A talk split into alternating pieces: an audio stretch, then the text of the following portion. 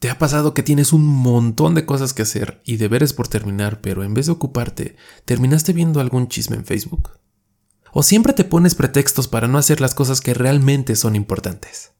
Situaciones difíciles, ¿no? ¿Quieres ser más productivo y dejar de tener tiempo muerto? Pues este episodio es para ti.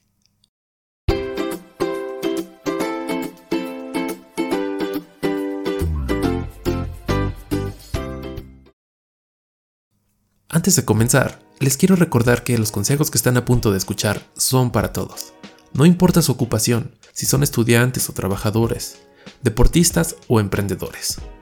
Atención, emprendedores, que este tema es una de las claves del éxito. Ahora sí, comenzamos. Bienvenidos a la consejería. Les habla Enrique León y hoy vamos a platicar sobre qué es la procrastinación y cómo podemos eliminarla para convertirnos en personas más productivas.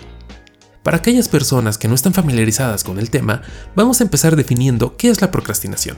Y la definición sencilla y básica es que dejas para después lo que deberías estar haciendo ahora. O sea, te evitas tus responsabilidades y ocupaciones para hacer cosas sencillonas y divertidas. Cosas fáciles de hacer que te provocan una gratificación inmediata.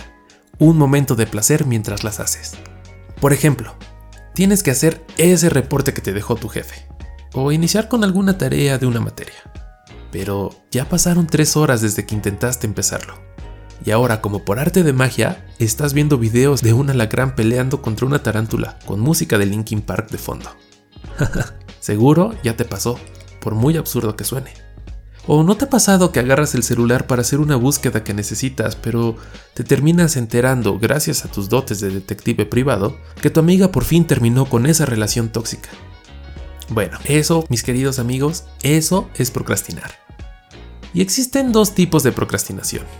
La eventual, que es la menos perjudicial y la más natural, pues solo te ocurre en momentos y situaciones muy específicos, como cuando te hartas de estar mucho tiempo trabajando y te tomas un descanso, un pequeño break. Te sales a fumar un cigarro, te vas por una botanita o qué sé yo. Es ese momento que te ocupas para descansar. Y la otra es la procrastinación crónica Chacachachán. Esta es peligrosa y es la más preocupante, puesto que se convierte fácilmente en hábito. Es más fácil que termines haciendo una y mil cosas antes de hacer lo que de verdad tienes que hacer. Suena bastante malo, y en realidad lo es, pero por suerte existen técnicas para eliminarlo de nuestras vidas, y lo mejor es que estás a punto de escucharlas. El primer paso es aceptar que como seres humanos somos procrastinadores por naturaleza. Y eso es porque nuestra especie busca estar en un ambiente seguro. ¿Y cómo logramos esto? Pues permaneciendo en nuestra zona de confort, sin hacer esfuerzo alguno. Es algo así como mantenernos fuera de peligro. Además, mientras hacemos esto, estamos recibiendo gratificación, placer y muchos estímulos. Y si a eso le sumamos que hoy en día estamos rodeados de estímulos y gratificaciones instantáneas, el resultado es una bomba. ¿No me crees? Fíjate en las aplicaciones que más utilizas y te vas a dar cuenta que están diseñadas para mantenernos cautivos a sus notificaciones. ¿Qué pasa cuando suena el tonito de que alguien nos dio like en nuestras fotos? Ponemos una cara de estúpidos y ¡boom! Vamos corriendo al celular. Estamos pendientes de cuando tenemos una notificación de WhatsApp y solamente queremos escuchar ese sonidito de mensaje nuevo. Estamos esperando esa vibración que nos provoca tanto placer. no sean mal pensados, estoy hablando de la vibración que provocan las notificaciones en su celular. ¿O qué pasa cuando se nos acaban las vidas de algún juego y tenemos que esperar a que se recarguen? Hasta te da emoción ver esa notificación en la pantalla que te avisa que ya puedes volver a jugar. Todo eso nos mantiene alerta, nos mantiene atentos y es gratificante verlo. Pero estar tan estimulados nos convierte en adictos. Y por eso, la forma más común de procrastinar es quedarte pegado a tu celular. Aunque esta no es la única manera. Solo imagínate todas esas actividades en las que desperdicias tu tiempo esas actividades que no tienen un beneficio real y por ellas estás dejando de hacer todo lo que sí es importante. Muy bien, ahora veremos cómo podemos eliminar este mal hábito de la procrastinación en nuestro día a día. Y lo primero que vas a hacer es definir cuáles son tus prioridades. ¿Qué actividades tienen mayor importancia para ti o qué es urgente que hagas? Una vez que lo tengas bien definido, establece un plan de acción que permita manejar tu flujo de energía. Y ponte atento aquí, maneja tu flujo de energía, no tu flujo de tiempo. Elige tu momento con más energía para iniciar con tus actividades más importantes o las que tú consideres que son más pesadas. Si la tarea es demasiado grande y te llevará más de dos días terminarla, te recomiendo que dividas el flujo de trabajo y establezcas metas y objetivos a mediano y corto plazo. Estos te van a ayudar a mantenerte motivado. Para esto, a mí me gusta utilizar algo que se llama la técnica de la escalera, que consiste en empezar con una carga de trabajo pequeña y subir a medida que avanza el tiempo. Por ejemplo, imagina que tienes que escribir una tesis, o un ensayo, o tal vez tienes que hacer un reporte muy grande. Lo que vas a hacer es el primer día iniciar con la definición de ideas e incluso vas a escribir algunas páginas. Si esto te tomó cerca de 25 minutos, al día siguiente dedícale 10 minutos más. O sea, 35 minutos. Y así sucesivamente hasta que termines. Verás que el trabajo finalizará más rápido y no será tan pesado para ti. Aguas, porque esto de procrastinar no solo aplica para actividades académicas o de trabajo. Aplica para todas esas cosas que son importantes para ti, pero por alguna u otra razón estás evitando hacer. Imagina que quieres prepararte para un maratón o simplemente quieres iniciar una nueva vida fit y ponerte bien mamado o bien buenota. Pero eso de hacer ejercicio o de pararte temprano a salir a correr, nada más no se te da. Bueno, pues aquí también puedes aplicar la técnica de la escalera. Básicamente vas a empezar por una tarea sencilla. Ponte los tenis y sal a correr 5 minutos el primer día. Al día siguiente, duplícalo y después triplícalo. Y cuando menos te des cuenta, vas a estar recorriendo ya distancias cercanas a los 5 kilómetros. Si no le entendiste a la técnica de la escalera o te hizo falta un poquito de imaginación para interpretarlo, no te preocupes. En el Instagram de la consejería te voy a dejar un grafiquito, te voy a dejar una imagen para que entiendas un poquito más esta técnica. Atención, no solo se trata de que estés trabaje y trabaje y trabaje y que llegue un punto en el que ya te estés sobresaturado de trabajo. Porque también es importante que no te satures, porque eso te puede llevar a que procrastines porque te hartas de trabajar o te cansas. Y aquí es donde entra el plan de objetivos a corto y mediano plazo. Define qué es lo que quieres lograr y cuando lo logres, date una pequeña recompensa, descansa. Puedes utilizar tu teléfono algunos minutos o haz algo que te haga sentir mejor. Premiate por haber logrado eso que te propusiste. Pero no abuses. Define un tiempo para realizar estas actividades y utiliza este tiempo para bajar tus niveles de estrés y cansancio.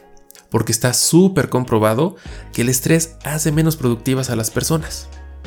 Y ahí te va un dato de la consejería. Una encuesta hecha por Towers Watson reveló que el 67% de las personas que están en una situación de estrés sienten haber trabajado más horas de las que en realidad hicieron. Así que el trabajo se te hará más pesado entre más estresado. Recuerda, no estás en un maratón para ver quién acaba primero. No son carreritas. No intentes terminar todo rápido y sobre todo, no te presiones. Si ya hiciste esto y aún así sientes que no puedes dejar de procrastinar, porque de plano eres un procrastinador crónico muy duro, pues ahí te va otro consejo. Es importante que visualices cuáles son las consecuencias de no hacer lo que tienes que hacer y los problemas que te puede traer perder el tiempo. ¿A poco no te pasa que te dejan una tarea o un trabajo al inicio del año o al inicio del semestre y dices, ah, es para dentro de muchos meses. Ah, mejor hoy me voy a echar unas chelas con mis cuates. Pero en un abrir y cerrar de ojos estás a dos días de la entrega y aún no has hecho nada. Sabes que si no lo entregas o si no haces ese trabajo, seguramente vas a reprobar o te van a despedir. ¿Cuál es tu reacción? Pues te pones en chinga a hacer las cosas. No duermes y quién sabe cómo le haces, pero lo terminas. Haces hasta lo imposible para terminarlo. ¿Y sabes por qué pasó esto? Pues claro, viste que el peligro era inminente. Pero al inicio no lo veías como tal, o lo veías muy lejano, decías, ah, eso no me puede pasar. Y esto es preocupante porque es un problema que se ha incrementado con la pandemia y con esto del confinamiento, gracias al home office y a las clases en línea porque no tenemos una figura de autoridad, llámese jefe o profesor, que constantemente nos esté recordando qué es lo que debemos hacer y cuáles son las consecuencias o los problemas que nos puede traer el no hacerlo. Y es muy peligroso porque es algo a lo que no estábamos acostumbrados. Y para evitar este problema, te recomiendo que pongas horarios específicos para realizar tus actividades. Establece un lapso en el que solo te dediques y te concentres a hacer esa actividad o tarea. Ponte una fecha límite y listo, muy bien. ya estás organizado. Ahora lo que sigue es que mejores tu proceso de trabajo y lo hagas parecer más fácil. Ordena tu área de trabajo o el espacio donde vas a realizar esa actividad. Quita todas las distracciones posibles. Y sí, por favor, aleja tu teléfono de ti. Ponlo en silencio o apágalo. Pero si todavía sientes que te hace falta algo, todavía sientes que estás procrastinando mucho, bueno, pues ahí te van otros consejos. Y lo mejor que te puedo decir en este punto es que te quites el miedo a hacer las cosas. El miedo te puede llevar a procrastinar. ¿Tienes ganas de escribir un cuento? pero te da miedo que cuando lo publiques nadie te lea, o de plano no lo vendas, o te da miedo porque ignoras el proceso de escribir el cuento, ignoras ese proceso en el que lo llevas a la editorial y la editorial te publica. En este punto vas a estar, Ay, bueno, después investigo, después lo hago, pero te tengo malas noticias. Ese después nunca va a llegar. ¿Tienes miedo de hacer algo y no sabes si te va a salir bien? pues quítatelo. Toma inspiración y atrévete a hacer eso que tienes ganas. Si te es muy difícil o de plano no te dan ganas o sigues con mucho miedo, te aconsejo que le cuentes a alguien sobre lo que tienes que hacer. Eso te va a ayudar a sentirte comprometido a hacerlo. Y es muy curioso, pues cuando le cuentas a tus amigos, familiares, a alguien importante para ti o de confianza, inconscientemente no vas a querer decepcionarlos. Entonces tu cerebro te va a animar a cumplir con ese reto. Inténtalo, es muy fácil. Si eres observador, creo que ya te diste cuenta que esto de, la, de eliminar la procrastinación mucho tiene que ver con la disciplina que tengas para hacer las cosas. Entre más disciplinado, menos procrastinador. Pero si tú como yo, eso de administrar tu tiempo te resulta muy difícil o no quieres ponerte una rutina porque te parece aburrido, puedes establecer una guía de cosas que tienes que hacer y alterar el orden de vez en cuando. Así lo vas a sentir más dinámico. Y además, es importante que tengas algo como esqueleto, algo como una guía que te ayude a realizar tus actividades diarias. Ahora, si de plano no puedes así nada más mentalizándote, hay muchas aplicaciones que nos pueden ayudar a organizarnos, como To-Do List o Quality Time. Son aplicaciones que realmente hacen lo mismo que ya hace tu celular. Sí, el calendario de tu teléfono puede hacer eso. Escríbete un plan semanal, un plan diario. Escribe las actividades que tienes que hacer. Ponte alarmas para saber cuándo tienes que descansar o cuándo tienes que iniciar con una actividad nueva. Yo sé que al principio va a ser súper difícil y tedioso estar escribiendo. Y eso te va a parecer. Pero una vez que lo haces hábito, te aseguro que no te va a costar nada. Así que date la oportunidad date la oportunidad de regresar a agendar tus cosas. Y si de plano la tecnología o, crees que con el teléfono te vas a seguir distrayendo mucho, pues a mano, agarra una agenda y escribe tus planes. Escribe también lo, lo que tengas que entregar a futuro, ponte fechas. Es muy bueno. Seguramente ya te identificaste con alguna de las situaciones mencionadas anteriormente, porque son cosas que a todos nos pasan. Incluso yo era un procrastinador crónico. No tienen idea de cuánto me costó dar el primer paso para lanzar este podcast. En serio, le di mil vueltas y gran parte del problema era el miedo. Pero un día me puse a reflexionar y me di cuenta que por miedo he dejado de hacer un montón de cosas y siempre me he quedado con ganas. Quítense el miedo, por favor. Eh, esto es un peor enemigo. No saben lo que yo hubiera dado por recibir estos consejos del miedo antes. Ahora les voy a contar un poquito de, de una experiencia que tuve en mi vida universitaria. Por mi carrera, yo tenía que hacer muchos proyectos en lugar de examen. O sea, nos dejaban muchísimos proyectos y eran proyectos talachudos, que teníamos que estar haciendo cosas. Entonces, yo observaba a mis compañeros y me daba cuenta que se desvelaban y trasnochaban muchas veces, o sea, era como el pan de cada día en la carrera. Y al principio yo estaba igual que ellos, pero aplicando la técnica de la escalera que ya les conté, me di cuenta que había ocasiones que no hacía falta desvelarse. Si tú dividías bien el flujo de trabajo y lo conjuntabas con tu flujo de energía, las cosas te salían más fácil, más rápido y tenías menos estrés y menos desveladas. Así que ese mito del estudiante que se desvela y que no puede tener vida social y buenas calificaciones al mismo tiempo no es cierto.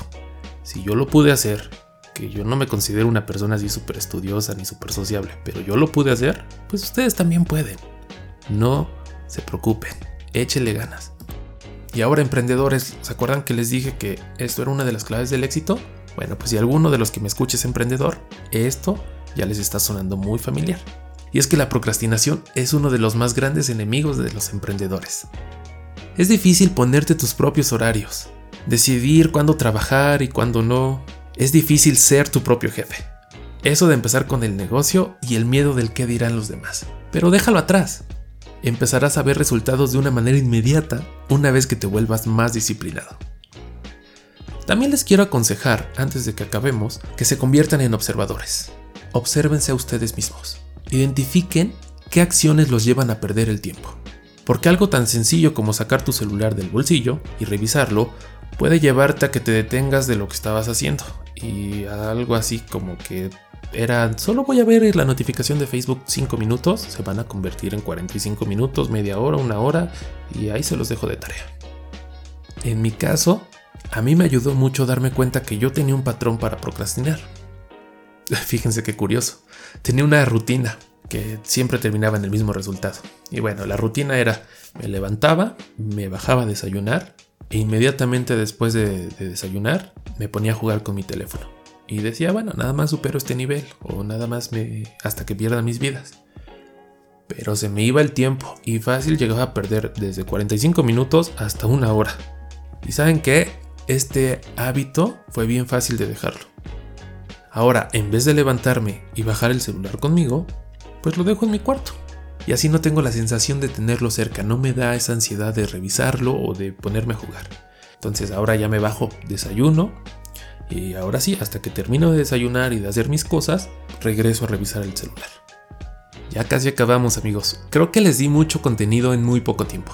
¿Qué les parece si hacemos un resumen chiquito de todo lo que llevamos visto hasta el momento? Y el paso número uno para eliminar la procrastinación era aceptarnos como procrastinadores naturales. Y sí, no hay que satanizar los momentos de ocio que podamos llegar a tener. Muchas veces estos momentos de ocio nos ayudan a descansar, nos ayudan a bajar los niveles de estrés y como ya lo vimos, esto es muy importante. No se limiten. Tal vez les pueda parecer que estos momentos de ocio no sirven para nada más que para descansar, pero fíjense, pueden llegar a ser muy productivos. ¿No les ha pasado que cuando están mucho tiempo trabajando o tienen un trabajo con una carga muy fuerte y descansan, se ponen a pensar, a reflexionar de lo que han hecho de sus vidas? Sí, ese momento en el que sales de la oficina o sales de tu lugar de trabajo y te vas caminando tantito para relajarte, para respirar aire fresco, te pones a reflexionar. Y es ahí donde tienes que conocerte más. Por eso les estoy pidiendo que sean muy observadores. En estos momentos es cuando te vienen ideas raras, ideas locas. Y quién sabe, tal vez una de esas ideas te lleva a resultados buenos o a resultados diferentes a los que estás acostumbrado. Escúchate, no hay nadie que se conozca mejor que tú. Pues hasta aquí amigos, hasta aquí llegamos con el episodio de hoy. Cuéntenme si les gustó. ¿Ya habían escuchado acerca de este tema o no tenían ni idea? Si a ustedes nunca les ha afectado esto de la procrastinación, cuéntenos cómo es que lo hicieron. ¿De plano fue si son muy disciplinados o fue solo cuestión de suerte? Recuerden seguirnos en Instagram como la consejería-oficial. Ahí nos pueden escribir sugerencias, comentarios e incluso nos pueden proponer temas para los siguientes episodios. Ahí me puedes encontrar en Instagram como enrique.leonr, también en Facebook. Por favor, comparte esto a todos los procrastinadores que conozcas y ayúdanos a crecer. Ayúdame a que este podcast llegue a la gente que lo necesita. Recuerda que estamos disponibles en Spotify, Apple Podcast, Google Podcast y todas las aplicaciones de podcast que se te ocurran. Recuerda que subiremos episodios nuevos cada viernes, entonces nos escuchamos el siguiente viernes en el siguiente episodio. Que disfruten su viernes. Bye bye.